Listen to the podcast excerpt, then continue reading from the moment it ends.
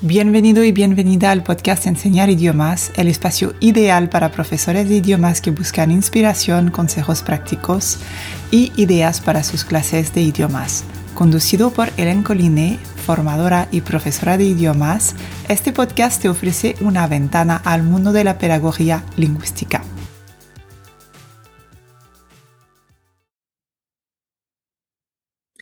Bienvenido y bienvenida en este nuevo episodio de podcast. Y hoy tenemos otra vez la suerte de tener a una invitada especial. Tenemos a Agvile. Agvile no es española. Y Agvile nos va a contar un poquito su experiencia, eh, cómo son sus clases, cómo enseña, dónde enseña, para poder explicarnos también su contexto y entender su situación. Hola.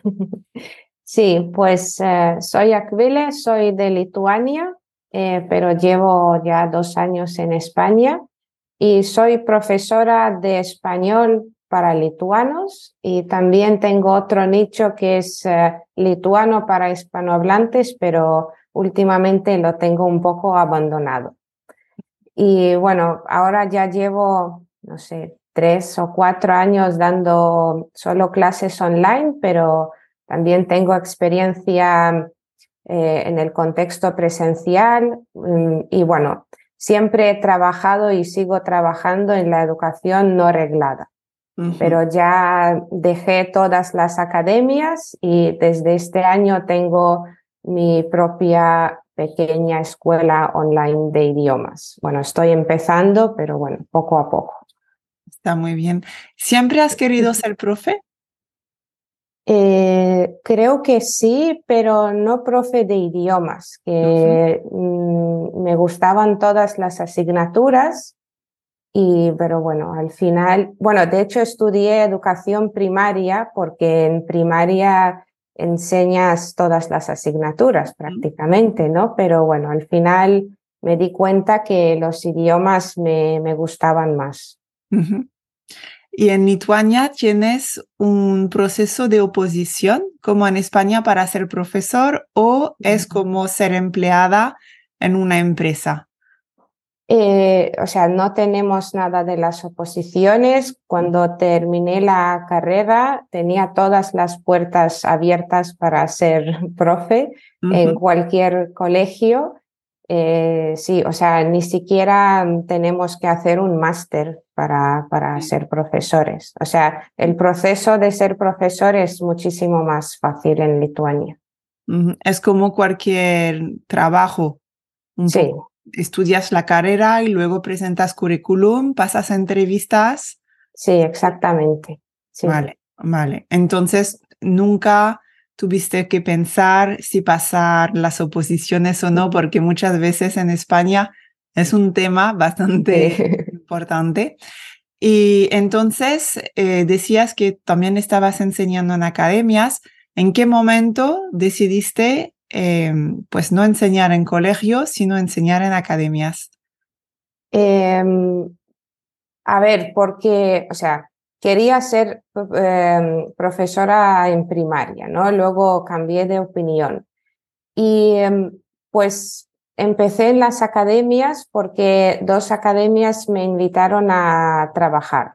Y fue por eso. Y me quedé ahí durante unos años, pero bueno, al final decidí dejar todas porque cuando me mudé a España, me di cuenta que, o sea, las academias estaban en Lituania y me di cuenta que no iba a poder tener la jornada completa en ninguna porque solo podía dar clases online y bueno, toda la cosa de la pandemia ya empezó a irse, ¿no? Ya se podía volver a organizar los cursos presenciales y sentí que no, no podía seguir así. Entonces empecé a dar vueltas al asunto y decidí hacer algo por mi cuenta, o sea, ser mi propia jefa. Sí, pues muy bien, muy bien. ¿Ha sido una decisión difícil? Mm, no, o sea, creo que no, porque me acuerdo que cuando era niña siempre pensaba que, siempre pensaba de ¿cómo es posible trabajar toda la vida para alguien? Así que lo pues tenías ya en tu ADN. Sí, creo que sí. Perfecto. ¿Y siempre has, enseñando de, has enseñado idiomas de la misma manera o en algún momento cambiaste? Eh, pues sí, gracias a ti. Bueno, creo que mi caso es quizá un poco diferente de, de, otros profes porque cuando te encontré a ti, cuando hice tu programa de Potencia tus clases, creo que era mi segundo año como profe. Entonces yo seguía en esa etapa de, o sea, seguía buscando enfoques, actividades, cosas, ¿no?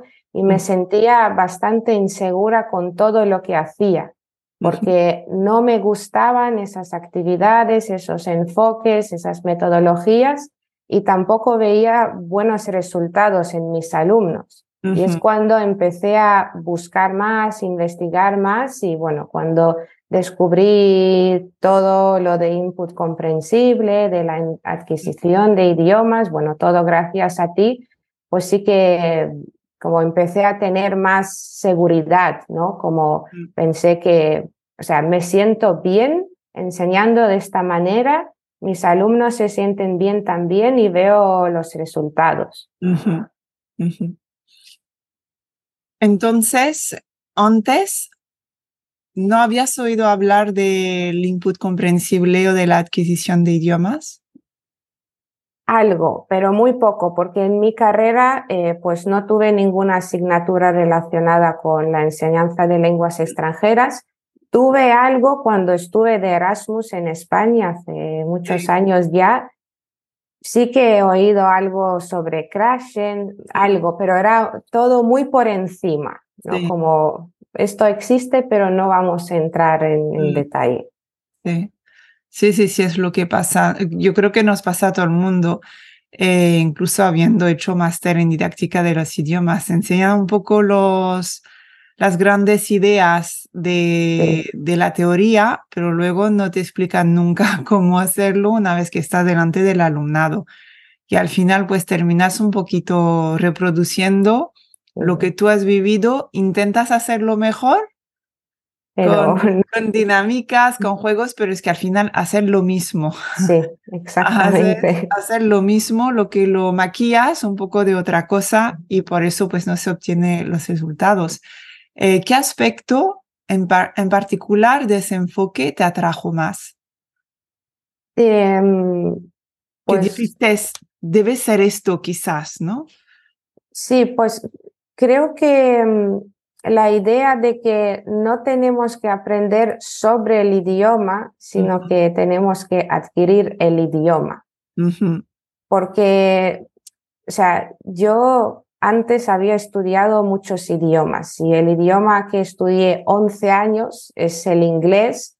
Y claro, sabía todo sobre la gramática, todo, todo, todo, pero a la hora de hablar, eh, no, muy mal. Y tuve que tomar clases extra después del cole, pero seguía con la gramática, ¿no? Y, y, y luego, claro, cuando cuando empecé a dar clases yo me di cuenta de eso, que no, no, no, esto es aprender sobre el idioma y que mis alumnos no son eh, futuros lingüistas o filólogos y no tienen que saber tanto. ¿Sabes? Pues yo diría que eso. ¿Y cuáles de las estrategias o las actividades que has aprendido que te gusta más? La que te encanta hacer con tu alumnado. Pues me gusta contarles historias, hacer el story listening, ¿no? Contar y dibujar las historias, que tengo una pizarra pequeña, bueno, como solo doy clases online, pero sí tengo una pizarra pequeña para dibujar. Y también me encantan las novelas. Tengo un montón de las novelas, sí, y ya pues leemos en nivel A1 y nivel A2, o sea, en todos los niveles con niños, con adolescentes, con adultos. Me gustan mucho. Entonces, ¿has visto que es más fácil quizás eh, enseñar así en línea o no? Porque a veces tengo a profes que están en línea y que dicen, bueno, es que eh, no, no es lo mismo, porque es verdad que yo tengo muchísima experiencia enseñando Mm, en presencial, solamente enseñé en línea durante el COVID, porque yo no me libré. Nosotros en el cole Sí. teníamos que dar clase de las 9 hasta las 5. Es lo que tiene trabajar en colegios privados in- Mm. internacionales. Eh, ¿has podido adaptar fácilmente al formato de clases en línea? Mm, yo creo que sí, porque, o sea, en realidad ahora tengo más experiencia enseñando online que presencial y ya tengo mi sistema, que por ejemplo este año solo doy clases individuales, pero antes trabajé con grupos, incluso con grupos grandes de, no sé, Sí. 15 personas online y bueno, todo es posible. Y ahora este año también estoy buscando pues otros formatos, eh, formatos no tradicionales, ¿no? Mm, Porque ya estoy cansada de, de dar clases individuales, estar todo el día enfrente del ordenador. Sí. Así que tengo, por ejemplo, un programa asíncrono a través de. WhatsApp y Ah, sigo bueno. con el input eh, comprensible, ¿no? También, por ejemplo, tengo un podcast para lituanos que, que están aprendiendo español y también los episodios, o sea, cuando grabo los episodios, pues estoy pensando en el input comprensible, ¿no? En, en todo esto. Así que creo que todo es posible. Es, bueno, la cuestión de probar, de intentar. Sí, sí, sí, sí. Y cuando has probado todo esto, ¿te has enfrentado a algún desafío, algún Mm, reto, algún bloqueo también quizás a veces? eh, o sea, de mi parte no, pero hay que explicarlo a los alumnos, Mm, especialmente a los adultos, porque ahora casi todos mis alumnos son adultos, porque todos tienen experiencia, ¿no? Porque antes habían aprendido idiomas y están acostumbrados a una manera más tradicional. Y siempre cuando, bueno, en la primera clase o cuando hago sesiones eh, gratuitas antes de empezar a trabajar, siempre dedico unos minutos para explicar mi manera de dar clases. mm, Les explico qué es la adquisición, qué es el aprendizaje y algunos eh, como que están interesados, como, oh, es algo nuevo, no, mm, nunca he escuchado esto. Y otros se ponen un poco la defensiva, en plan, ¿qué me estás contando? No, no, no, pero yo necesito mejorar en, no sé, en los tiempos Sí, de pasado. Yo, sí, sí, sí, todo es posible, todo es sí, posible. Pero también he visto que, por ejemplo, si tengo que hablar con, con los padres, ¿no? Porque quieren que su hijo estudie español, pues los padres lo aceptan de, de una manera como más fácil. Dicen, ah, mm, sí, sí, para los niños, sí, sí, es una manera muy interesante de aprender. Y yo, bueno, para los adultos también. Y ellos, ¿eh? Con las historias para los adultos. Y yo, sí, sí, sí. Pues igual esto, ¿no? Como un reto de cómo explicarlo a las personas sin usar mucha terminología, ¿no? En palabras simples. Pues Mm, igual esto. Sí, es verdad que es un punto importante y también a otros profesores que cuando le explicas un poquito, pues que lo que se hace es utilizar los principios de adquisición de idiomas, como lo han escuchado en la carrera, dicen, bueno, es que sí, ya lo sé, pero Sí, no sí, lo haces en tus clases y el punto es esto y hacerlo. Además, hay mil maneras de poder hacerlo para adaptarlo en tu contexto, tu personalidad. La edad de tu alumno es simplemente la manera en la que nuestro cerebro funciona para adquirir un- una lengua. ¿Tienes alguna anécdota o historia eh, de éxito de ahí que un alumno, alguna transformación o un alumno que te haya dicho, ah, eh, qué, qué bueno, qué diferencia? Porque para mí, por ejemplo, el castigo, entre comillas, eh, es, bueno, pues venga, gramática, ¿no? Vamos a hacer fichas, lo de toda la vida, ¿no? Que se hacía antes. Y siempre al final me dicen, no, no, podemos volver a lo que estábamos haciendo. Antes, que nos gusta más, porque no vemos pasar la hora, porque es interesante y sobre Mm, todo, como utilizamos muchas preguntas personalizadas, a mí siempre el alumnado me decía, es que te interesas de verdad por nosotros. Y es que, bueno, eh, sí, es una manera simplemente de estar usando el idioma. Sí. Mm. Sí, pues bueno, creo que, bueno, ahora estoy pensando en mis alumnos actuales, pues sí que, bueno, de algunos nuevos que han, o sea, que ya habían estudiado español en alguna academia o con otro profesor y que, por ejemplo, tengo una alumna que sigue en nivel A1 y cuando en la primera clase estaba tan asustada cuando le dije, hola, ¿qué tal? Sí. Ya no entiendo nada, no entiendo nada. Pero poco a poco, poco a poco, o sea, empezó a hablar, se relajó. Pues para mí esto fue como, wow, ¿no? Como hay, hay un cambio. También otros alumnos de nivel intermedio que están, no sé, muy preocupados porque no entienden la diferencia entre los tiempos de pasado en español, porque en lituano tenemos menos y es em, un tema bastante complicado. Y, y les, siempre les digo, vale, vamos a leer una novela y vas a ver todos esos tiempos en contexto. Y justo ayer, creo, con una alumna terminamos una novela y me dijo, Ahora entiendo la diferencia entre pretérito indefinido y pretérito imperfecto. Por fin, ¿no? Porque como eh, ella vio esa diferencia en, en, el contexto, ¿no? En la novela. Así que digo, son historias pequeñas, pero como historias de, de que algo ha, eh, ha, cambiado, ¿no? En los alumnos o que se sienten más seguros a la hora de hablar o por utilizar eh, ciertos materiales como, no sé, las historias, las novelas, pues que por fin ha logrado entender algo, ¿no? Como la diferencia entre los tiempos de pasado, por ejemplo. Pues yo diría que esas cosas. Sí, sí, sí, muy interesante.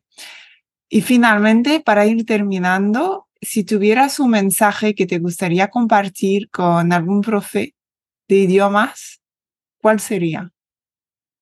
Em, pues yo creo que, em, o sea, creo que hay muchos profes que quieren cambiar algo, ¿no? En su manera de enseñar, pero igual no se sienten seguros porque no saben cómo es esa, no sé, ese otro enfoque, esa otra metodología. Y yo también tenía algunas dudas, por eso hace dos años me apunté a las clases de francés con Alisael para para... Probarlo por ti misma. Sí, para probar, para hacerme la idea qué sienten mis alumnos, ¿no? Y ahora sí que tengo esas dos perspectivas, perspectiva de profe y perspectiva de alumna. Así que yo diría a los profes que, bueno, están pensando en, en hacer algún cambio, que también se apunten a algún curso de, bueno, de francés, de cualquier idioma, para tener esa experiencia como, como alumno, ¿no? Para sentir... sentirse. Sí, y bueno, lo más importante, pues no tener miedo a, a, cambiar algo, ¿no? Que esto, bueno, que tenemos que salir de nuestra zona de confort. Eso siempre es un poco, no sé, complicado quizá, ¿no? Como no, no estamos muy seguros. Pero mm. bueno, eso. Bueno, pues muchísimas gracias, Agvile. Eh, ¿Dónde te podemos encontrar? ¿Dónde podemos encontrar tu podcast también para si alguna persona le interesa? Bueno, mi podcast está en, bueno, en YouTube, en Spotify, en Apple Podcast, en todas las plataformas. Se llama ¿Qué me cuentas hoy? Eh, sí, y bueno, estoy en Facebook y en Instagram. Mi escuela se llama ADCM Language School. Pues de momento, sí, ahí. vale. Muchas gracias, Agvile. Gracias a ti.